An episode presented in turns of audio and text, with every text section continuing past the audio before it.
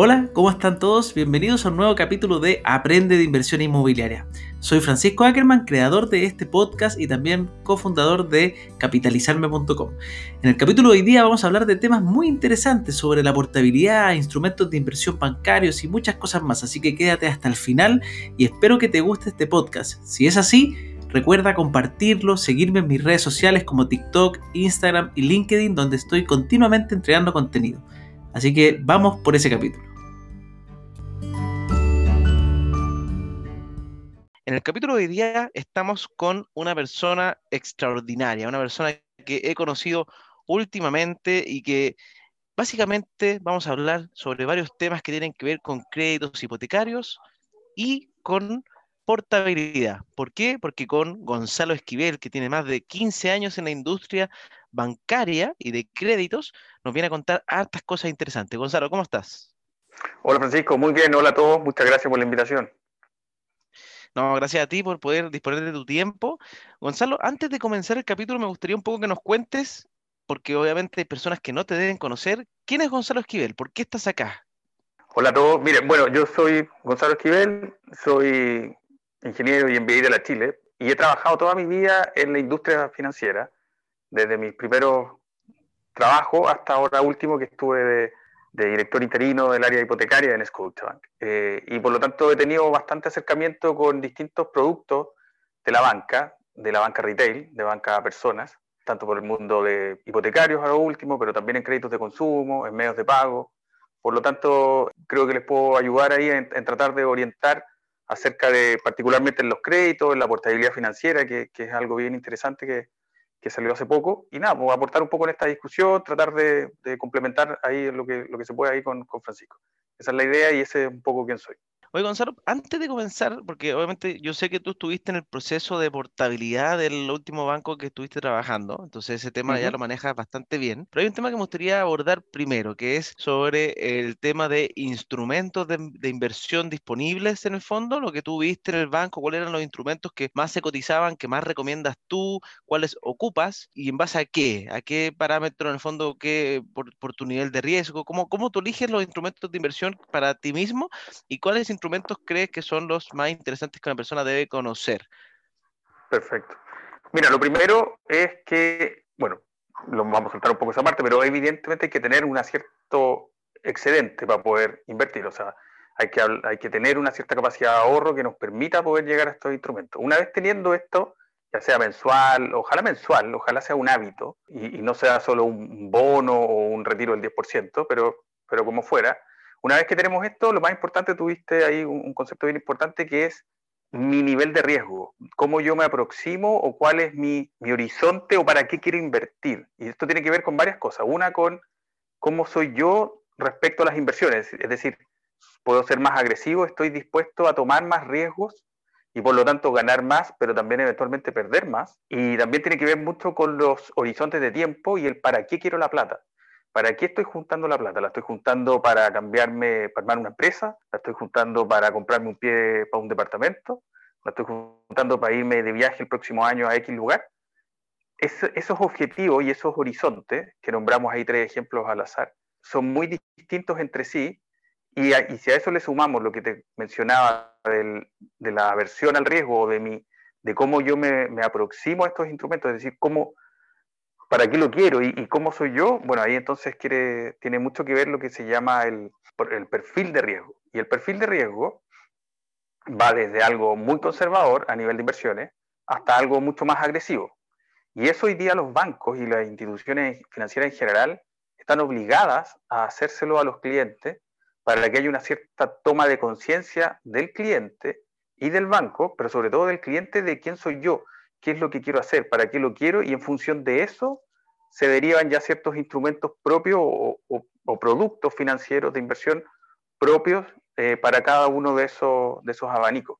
Ya, perfecto, me parece. Oye, y bueno, vamos a pasar a, estos instrumentos, pero te quería hacer una pregunta que siempre he tenido con, desde el mundo, desde el punto de vista bancario, que hay unos rumores que van dando vueltas siempre, que lo típico que se habla es que uno tiene que ir armándose una historia con el banco. Entonces, ¿qué tan real es que a una persona le pueden prestar más o menos dinero si es que una persona es buen pagador? En el fondo, una persona a veces hasta te aconsejan sacar créditos de consumo para pagarlos bien, para que te presten más plata. ¿Es tan así? ¿O una persona que no se endeuda, pero que sí tiene buena renta, va a conseguir también buenas condiciones? ¿Es necesario que uno muestre su comportamiento de deudor contra las instituciones o ante las instituciones financieras? No, no, no es necesario. Diste un buen ejemplo ahí de, de gente que eventualmente tiene excedente todos los meses y que nunca o muy pocas veces ha tomado crédito y por lo tanto ese comportamiento de pago no existe, pero al mismo tiempo existe el comportamiento, comillas, positivo, de haber siempre tenido un, excedente y haber ahorrado. Por lo tanto, en ambas condiciones eh, se, obtienen, se pueden obtener buenas, buenas tasas, buenas condiciones, etc. Eh, y por lo tanto no es requisito para poder obtener un mejor crédito, una mejor tasa, un mejor plazo, una mejor condición de financiamiento, haber tenido un historial de pago. No, no es así. Ya, perfecto. Que ese, es un mito súper tradicional que casi que te, incita a gastar. Y, no, no. y después yo pensé, ¿no? Que qué raro que te, te obliguen a, consumir para, tener una historial. Así que súper bueno saber ese dato. Ya. Ahora pasemos a cuáles son los instrumentos que tú manejas, que manejabas en, el banco, los instrumentos más tradicionales, me imagino. Yo siempre veo que los bancos se manejan por los instrumentos más conocidos, pero, pero es interesante manejarlo. ¿Y, que, cómo encuentras la diferencia entre ellos? Y después pasamos a el crédito hipotecario, que obviamente ese es el, la vía, el vehículo para invertir en uno de los instrumentos que sería inmobiliario. Perfecto. Sí, mira, tiene que ver con lo que estábamos hablando antes, del perfil de riesgo. Una vez que nosotros hacemos nuestro perfil de riesgo, y, ojo que probablemente la gente no lo sabe, el perfil de riesgo quiere decir, es una suerte de test que te hacen los bancos, donde hay preguntas, ¿y usted para qué quiere la plata? ¿Y, y qué pasaría o cuánto estaría dispuesto a perder en X circunstancias? un test corto, no es una cuestión así, no es una prueba complicada ni mucho menos, pero tiene ciertas preguntas y que eso, como les decía, los va a determinar y va a decir, bueno, tú eres entonces un perfil más moderado o eres un perfil más agresivo, o dado tu horizonte de tiempo, quieres, necesitas la plata para esto y por lo tanto los instrumentos que más te corresponden son estos. Bueno, una vez dilucidado eso, como les decía, el, abanico es más o menos amplio y va desde lo más conservador, donde los instrumentos tradicionales ahí son los los depósitos a plazo y todo lo que tiene que ver con renta fija, pero sobre todo el depósito a plazo. Que el depósito a plazo es un pacto donde el cliente pone una cierta cantidad de plata y eso normalmente puede ser renovable o fijo y tiene un horizonte de tiempo acotado, puede ser un mes, puede ser tres meses, puede ser un año, puede ser un poco más, pero en general lo tradicional es que no sobrepasen del año y hay, un, y hay una ganancia segura, absolutamente segura y conocida. Yo voy y pacto una tasa con el banco, hoy día las tasas están bastante bajas en, los depósitos a plazo, no superan hoy día en general el 2%, lo que quiere decir que incluso están debajo de la inflación, que está en torno al 3%, o, por lo tanto, yo, por decir cualquier cosa, si invierto un millón de pesos, 2% anual estoy hablando, eh, lo vamos a hacer fácil, si fuera 2,4%, sería 0,2 mensual, que es un montón, aquí ningún banco está dando eso a propósito, se parece más al 0,1. Eh, y por lo tanto voy a ganar 0,2 en 30 días por ese millón. Habría que hacer la multiplicación, no lo voy a hacer ahora matemática en público, pero lo que dé ahí, que es bien poquito, eh, eso es lo que yo voy a ganar. Y esa ganancia es segura. Ese es el instrumento más tradicional, más conservador. Después ya hay instrumentos que tienen que ver más con los fondos mutuos, que son un grupo de inversiones, un grupo de un portfolio, que a su vez tiene algo que es bueno incorporado, que, lo hemos conversado contigo, Francisco, en otras oportunidades, que que es la diversificación, que es algo bien clave para tratar de balancear un poco los vaivenes que pueden sufrir una economía en, un, en, un, en una cosa u otra. Entonces, en la medida que yo tengo cierta exposición o cierta parte de mi portafolio en áreas más riesgosas, pero al mismo tiempo también tengo algo en áreas más conservadoras, bueno, probablemente eso pueda tender a compensarse. Pero aún con todo, aun cuando esté balanceado, siempre tiene más riesgo que lo anterior que hablábamos de los depósitos a plazo. Y un concepto importante que quiero meter aquí rápidamente es que eh, hay algo que se llama el riesgo retorno, que es un gráfico muy simple, o que háganse cuenta, dibújenlo así en su cabeza rápido, que es el riesgo por un lado y el retorno por otro. Yo, mientras más riesgo asumo como cliente, como inversionista, bueno, voy a obtener un retorno más alto, pero también con una volatilidad más alta. Por lo tanto, es verdad que yo podría ganar más, pero también podría perder más. Y por otro lado, en el otro extremo, si yo tengo algo menos riesgoso o, prácticamente cero riesgo, que no existe, pero con bajo riesgo, bueno, mi retorno también es mucho más acotado. O sea, están directamente relacionados. Y ya entonces, como les decía, están los fondos mutuos, que pueden ir de cosas más eh, tendidas o, que tengan una, una, preponderancia mayor a lo fijo, a la renta fija, donde van a ser un poquito más conservadores, y moviéndose ya hacia la derecha, podríamos decir, con algo más agresivo, con, con cosas más en acciones, con acciones en Estados Unidos, acciones en Europa, para terminar en acciones en Latinoamérica, y para ponerlo súper en extremo, en algún país mucho más emergente o más, o más riesgoso, como podría ser hoy día Argentina, o, o quizás incluso Venezuela, por decir algo ya donde uno, no sé, por ponerlo bien en el extremo, en el decir, a nivel de ganancia, no estoy hablando de política, estoy hablando solo de, países que están más expuestos hoy día y donde podría haber una ganancia, una, una toma mejor de, de, de, valor. ingreso. Sí, pues claro, pero entre más riesgoso o, más emergente, lo que se habla es que puede pegarse un crecimiento mucho más grande, pero también puede ser que no crezca nada y, y siga bajando. En el fondo, Exacto. Eso es este tema de la volatilidad que, que hablas. Exacto. Y también están los instrumentos, lo hablamos el otro día un poco, los, los ETF, que son, esta, que son estos seguimientos de índices accionarios, que lo que hacen es que, por ejemplo, siguen a un índice entero, que ya de por sí está diversificado, que es un concepto que habíamos hablado recién y que es importante. Por ejemplo, el índice del Standard Poor's 500, que son las 500 acciones de, en, una bolsa en Estados Unidos, que tiene ciertos tipos de acciones y, por lo tanto ya en sí mismo está diversificado. Ahora, con todo lo que ha pasado con la pandemia, etcétera, claramente estos tipos de inversiones son más riesgosas, pero también tienen un, pero al mismo tiempo, y, entiendo tú tenías ahí buena experiencia, Francisco, son bastante más, eh, te, han producido retorno, incluso en estas épocas de pandemia. Entonces, para resumir, el, el, el, el tradicional portfolio de inversiones va desde lo más clásico, que puede ser un depósito a plazo, un fondo mutuo, y ya hasta llegar a acciones, y lo más importante, que lo que nos convoca aquí también, está hace ya bastante tiempo, y ustedes lo han vehiculizado muy bien, que es la inversión inmobiliaria, que es una inversión que tiene un retorno bastante interesante, con un colateral que se llama o con una garantía que es real, que es el bien que, que uno está comprando, que por lo tanto ese bien queda, y, ahí tú, tú, te puedes probablemente comentar mucho más que yo, Francisco, respecto a las plusvalías, respecto a, a lo que a cómo esos, esos bienes son tangibles y por lo tanto aun cuando puedan haber ciertas volatilidades de distinto tipo, como las que hemos experimentado en los últimos meses, aún con eso es una muy buena oportunidad de inversión. Estoy entrando un poco al crédito hipotecario. ¿Por qué tú ves interesante el vehículo de inversión a través de un crédito hipotecario? ¿Qué garantías, qué cosas interesantes le vemos? ¿Qué, tiene que, podemos decir de las tasas, de los seguros? Tú la otra vez me comentaste que, es muy interesante. De hecho, que tú tienes propiedades, porque tú, tú tienes una propiedad al contado, pero no la tienes con seguro. Entonces, entonces ¿por qué es interesante que una propiedad venga asegurada también? ¿Qué, qué pasa con, con este mundillo de comprar bienes inmuebles a través de esta palanca financiera? ¿Y qué otro tipo de préstamo has conocido que te presten plata con tasas inferiores al 3-4%? No, ninguno. A la, a la, pregunta última que hiciste, ninguno. No hay, no hay ningún hoy día crédito que tenga una tasa tan atractiva como un hipotecario. Y la razón no es que porque los bancos sean especialmente generosos, sino que tiene que ver con que lo que hablábamos recién, que hay una garantía real. El banco, como la mayoría de los auditores deben, deben saber, queda hipotecada ese, ese, ese, bien, ese bien raíz que yo estoy comprando, ese departamento, esa casa, y en el fondo yo lo voy pagando mes a mes hasta completar todo el pago y ahí el bien vuelve a ser mío.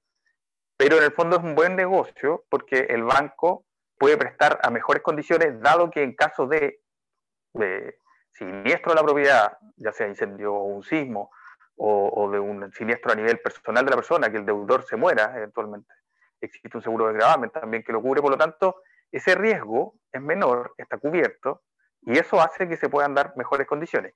Y son tan buenas las condiciones en general, eh, y eso se debe a distintos factores, que las tasas nuestras, que son del 3%, por ponerle un número hoy día más o menos, ¿eh? tasa público más o menos, depende de muchas condiciones, los plazos, los montos, de cuánto gano, etcétera, pero para dejarlo en simple 3% hoy día, más o menos, es bueno, un interés de 3% más UEF, es decir, un 3%, eh, nominal, no es real, pero esas tasas se comparan excelentemente con otros mercados. Por ejemplo, el otro día hablábamos de México, de Perú, que son eventualmente eh, mercados bien comparativos con, con el chileno, donde la tasa de interés es muy atractiva. Y como decías tú, hoy día está, obviamente, bueno, está un poco sobre la, está, 3% sobre la UEF, porque es 3% más UEF, pero es una tasa muy atractiva. Y, y como mencionábamos también, Francisco, como tú lo, lo, estabas empezando ahí a, a dejar esbozado, tiene varios beneficios más. A ver, el primero, bien concreto y tangible, es uno que se llama el, artículo 55 bis, que es una rebaja en el, en el, monto del pago del impuesto a la renta que se hace en abril todos los años de todos los contribuyentes eh, por los intereses pagados al banco eh, del crédito hipotecario. Esto es, eh, tiene varias condiciones, por supuesto, y no vamos a entrar así en el full detalle, pero, pero de partida tienen que ser créditos que son para la vivienda, no son créditos fines generales, para hacerse una piscina o para comprar un terreno, sino que son para vivir. Pero la mayoría de ellos, el 80 o 90%, el 90% de, de la cartera que nosotros manejamos en Scotia y en la industria en general, es vivienda. Y tiene además condiciones respecto a lo que gano yo eh, anualmente como...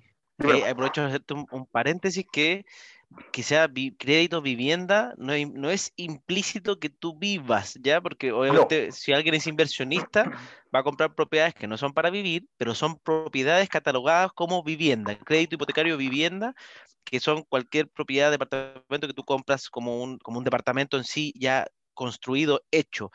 Y los créditos fines generales son cuando uno compra un terreno para construir un, un, algo ahí, o sea, comprar el terreno, o uno compra, por ejemplo, cuando uno tiene una propiedad y la refinancia y aumenta el valor, ahí tú estás haciendo un fines generales porque estás aumentando el valor de esa propiedad y sacando un crédito con ese, esa, ese, esa plata de fines generales para ocuparla en otras cosas.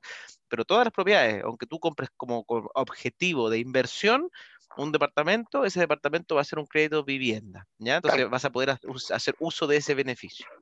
Tal cual, súper buena la aclaración porque efectivamente, como dices tú, cualquier propiedad que sea, va a ponerlo en simple, departamentos, casas, son viviendas. Y entonces esto tiene... Como Estados Unidos, que en Estados Unidos te preguntan, de hecho, ¿es para vivir o para invertir? Y son diferentes condiciones. Acá en Chile no ocurre eso. Es verdad. O sea, te preguntan, pero, pero en verdad no, no ocurre como en Estados Unidos que es, es, un tema muy serio elegir para qué es el crédito y tipo. Acá, si uno, va al banco y dice es para, vivienda y te dan el 90% crédito hipotecario y después será para inversión, no es que el banco te va a salir a perseguir ni que a veces ocurren ese tipo de cosas en otros países. Claro, exactamente. Bueno, entonces ese beneficio del 55 bis es bien interesante y como decía, depende un poco de, de los niveles de renta, pero se puede entonces ahí tenía un beneficio, un primer beneficio concreto, que es que tu impuesto que pagas en abril se va a ver rebajado por estos intereses que hayas pagado. Y hay un breve paréntesis, eh, lo veíamos el otro día en el webinar. El crédito, cada, cada dividendo, cada cuota mes a mes, tiene una composición de capital y una composición de interés. Eh, más o menos, depende del plazo, etcétera, pero para que se quede con un orden de magnitud es 60% interés, 40% capital. Por lo tanto, de ese 60% que yo pago mensualmente, que va disminuyendo mes a mes, hasta llegar a cero prácticamente en el último, a los 30 años, al final del crédito, bueno, cada uno de esos pagos de interés del 60% puede ser rebajado, no, entero, pero sí una parte. Entonces ahí el primer beneficio concreto. Otro beneficio concreto, bueno, ya lo hablamos brevemente, que es la tasa. La tasa está muy atractiva. Eh, hace poco hay bancos que han estado bien activos ahí, eh, empujando un poco hacia abajo y eso, como el mercado es bastante competitivo y, y se vasocomunican rápidamente, bueno, probablemente uno esperaría que vengan condiciones también eh, que, los, que los demás actores sigan, los demás bancos, instituciones financieras también. Tercero está la portabilidad hoy día metida ahí, que también hace que esto también pueda jugar un poco más a favor. Debieran haber eh, opciones tanto para retener a los clientes buenos como para aquellos que buscan otros horizontes en otras instituciones, también pudieran obtener una cierta ganancia, una rebaja en lo que hoy día tienen. Un cuarto elemento tiene que ver con los seguros de incendio y sismo, que, lo hablábamos brevemente recién. La propiedad está, tiene, tiene asociado un seguro que es obligatorio. Tiene dos seguros que son obligatorios, el de incendio y el de, de gravamen. El de sismo lo que hace en el fondo es que yo estoy pagando, si bien obviamente lo pago, es un monto relativamente bajo en general, pero me permite que en caso de un siniestro, yo ese bien para mí también, también para el banco, pero para mí, tenga, está asegurado.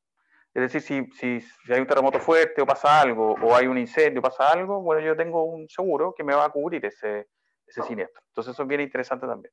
Entonces ya ahí tenemos varios elementos que hacen que sea bien interesante la alternativa de la inversión a través de un, crédito hipotecario. Y si a eso le sumamos el, know-how de usted y de, de, todo el conocimiento y toda la, potencia que está teniendo la inversión inmobiliaria, bueno, yo creo que tenemos un, buen, un muy buen producto y muy buena alternativa de inversión. Y ahora vamos al tema que, que, es donde veo que tú conoces mucho, que es la portabilidad. Cuéntanos un poco sobre la portabilidad, qué implica, qué significa, qué beneficios tiene para una persona, para ir dando como un, cierre, pero con esa información que, que, encuentro que es muy interesante. A ver, la portabilidad es bien interesante. Hay que ponerle al tiro un, un, paréntesis, porque salió hace poco un titular ahí en un, en un medio bien conocido de que han habido muy pocas efectivamente han habido pocas porque, bueno, han habido distintas cosas que la gente en general está un poco con la cabeza más en la pandemia, etcétera. Pero, pero una vez que ya todo se normalice más, vamos a ver que, que, trae estos beneficios. El primero de ellos es que se estandarizaron ciertos procesos. Se definieron plazos estrictos para el cumplimiento de ciertos hitos y por lo tanto va a haber información que va a estar más fácil, más rápida, más simple y con plazos acotados. Y a su vez va a producir ciertas reducciones de plazo, porque concretamente en el mundo hipotecario hay un actor que era muy eh, importante en, el, en, el, en, el, todo el en tu en todo el circuito que tiene el ciclo hipotecario, que yo creo que la mayoría de los clientes lo conocen o los auditores lo conocen y lo han sufrido, que es este, este plazo largo que puede ser de un mes en el mejor de los casos hasta tres meses o más, donde hay varias cosas que uno tiene que hacer, etc.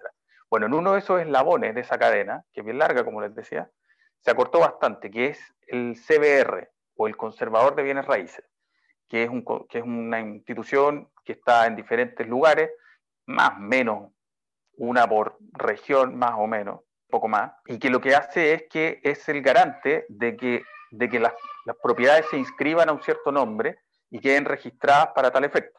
Es decir, si Francisco se compra una propiedad, bueno, ahí se anota de que Francisco la compró, etc. Entonces, más allá del tecnicismo, lo que se hizo hoy día es que se hizo una reducción en ese trámite, que es bien importante, que el gobierno la, califica en su página del orden del 60%, y a su vez eso produce una reducción de costo de alrededor de un 40%, porque lo que se va a hacer ahora, en, lugar de hacer toda una tramitación, es que se va a hacer una anotación al margen.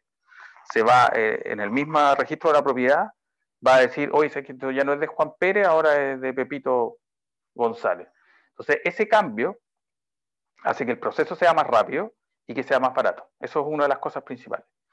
Entonces, tenemos por un lado la estandarización de ciertos procesos y, lo normativo, la reducción de plazos, la reducción de, la tramitación y del, y del, costo un poco. Y tenemos algo bien interesante respecto a también particularmente los créditos hipotecarios, que es el inicio del devengo del interés.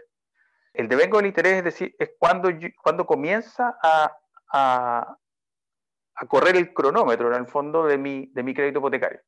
No voy a hacer el ejemplo largo, lo voy a hacer corto, pero lo que se hizo es algo bien pro cliente, que en lugar de que mi crédito comience a, correr este, este cronómetro, este taxímetro, desde que yo firmo la escritura, se va a hacer desde que el, desde que el banco le pague al otro, al, al vendedor o, o, en el caso de la portabilidad a la otra institución. Lo que se va a traducir en que nunca voy a tener que pagar los dividendos, que a veces yo sé que algunos de los auditores lo tienen que haber sufrido que yo por un lado me, estaba me quería ir del banco A al banco B y seguía pagando en el banco A mi dividendo anterior y en el B empezaba a pagar el nuevo y aún, y en el fondo se, me producía esa duplicidad. Bueno, ahora con este cambio no se va a producir porque solo se va a dar cuando ya el banco A le pague al B. Y entonces nunca jamás se va a producir este evento de, de tener dos dividendos en paralelo. Yo creo que es bien interesante. Ya, perfecto. Y, y, en, y en concreto, para una persona que no, que no, no sabe, ¿cómo, ¿cómo ejecuta la portabilidad? ¿Y, y, y qué, cuál es el alcance que este tiene?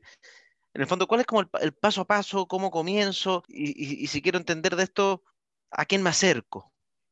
obviamente a tu institución propia, pero, pero, pero un poquito más para que la persona que está escuchando, para, o sea, para que la persona que está escuchando esto diga, ah, ya, así se comienza, aquí voy a cambiar quizás mi deuda de aquí en adelante, voy a ahorrar X mensual gracias a todo esto, ¿cómo comienzo? ¿Cómo hago este primer acercamiento a mi banco?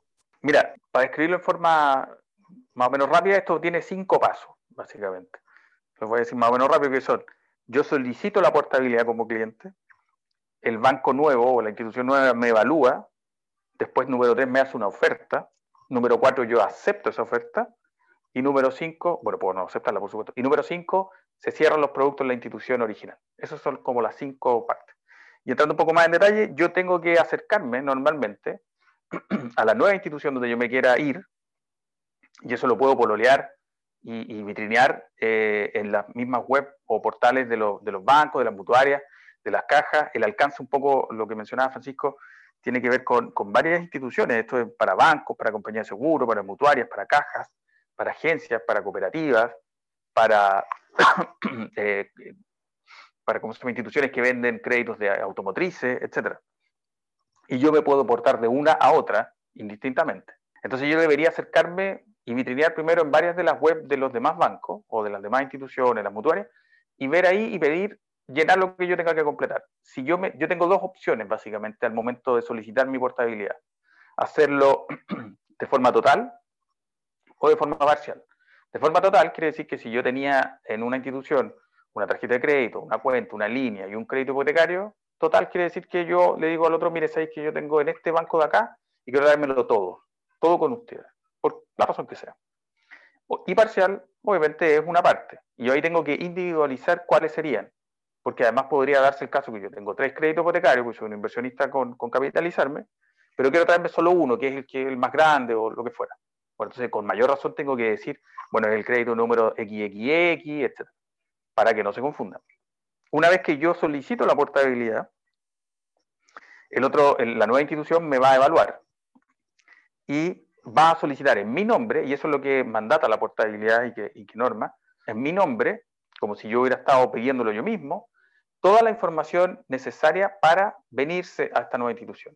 Y ahí hay plazos, hay plazos que, tiene que cumplir el banco original o la institución original en entregarle a esta nueva institución toda esa información. Y eso lo hace más expedito y más, regulado y más eh, traqueable al mismo tiempo. Bueno, entonces la nueva institución con esta información y junto con la que ya tenía de toda la vida, que la información financiera en general, hace una evaluación y probablemente va a hacer una oferta. Esa oferta puede ser total o parcial. Puede ser además uno a uno, es decir, podría ser una tarjeta de crédito con una tarjeta de crédito, un consumo con un consumo, o eventualmente podría juntar todo en un, en un gran crédito, los que sean créditos, obviamente las cuentas corrientes no, y le va a hacer una oferta. Y el cliente va a tener todo el detalle en una forma bastante estandarizada, donde además va a tener los gastos asociados, va a tener comparaciones de cómo es sus condiciones crediticias actuales a través de gráficos, de cómo son las actuales, cómo son las que le está ofreciendo la nueva institución y cómo son además eh, su caso comparado con la industria a nivel bien general y con varias eh, consideraciones. Eh, y posteriormente yo como cliente voy a poder aceptarla, entonces, que era el paso número cuatro que decíamos, que obviamente no estoy obligado. Y hasta aquí, y uno podría eventualmente pololear en el, en el, el Banco 1, la, la institución financiera 2, etcétera. Pero ya una vez que yo firmo y acepto las condiciones, ya ahí ya no tengo retracto. Yo puedo retractarme hasta antes de eso. Esas ofertas que nos van a hacer tienen validez de siete días, por lo tanto yo ahí tengo que terminar de, aclararme y ver si realmente me conviene y si, si lo quiero hacer o no. Un, alcance también es que el, en el caso de los créditos hipotecarios se sigue firmando la escritura ante notario. Eh, pero como les decía, con, reducciones importantes de, los gastos operacionales que tradicionalmente veíamos. Y finalmente, una vez que yo acepto, con eso al mismo tiempo ya doy un mandato para que también en mi nombre, en la nueva institución, vaya y cierre todos los productos y en caso de haber diferencias después, tanto a favor como en contra, se, terminen de, dilucidar y, de cerrar.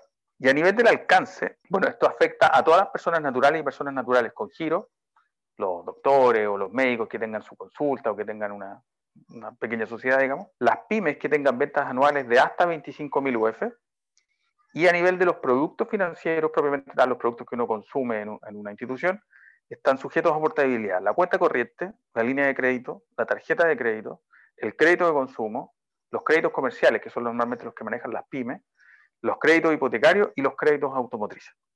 Eso es un poco el, el alcance ahí, Francisco me queda bastante más claro.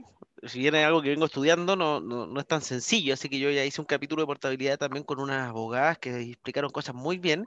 Siempre es bueno tener distintos puntos de vista, además de alguien que estuvo a cargo de este proceso en un banco. Así que, ah. oye, Gonzalo, de verdad, muchas gracias. Se me pasó volando. Siempre trato de hacer capítulos cortitos, pero se me, las conversaciones se nos van adelantando porque son temas muy interesantes. Entonces, y eso que acá yo traté de aislarme, porque dije, ya voy a dejar hablar al experto. No siempre tengo, eh, bueno, todos los invitados que tengo son súper expertos, la verdad, pero, pero no siempre tengo el privilegio. A veces me, me embalo y empiezo a conversar y meter la cuchara yo. Y a veces pienso que es mejor que a la persona que invité es la que hable.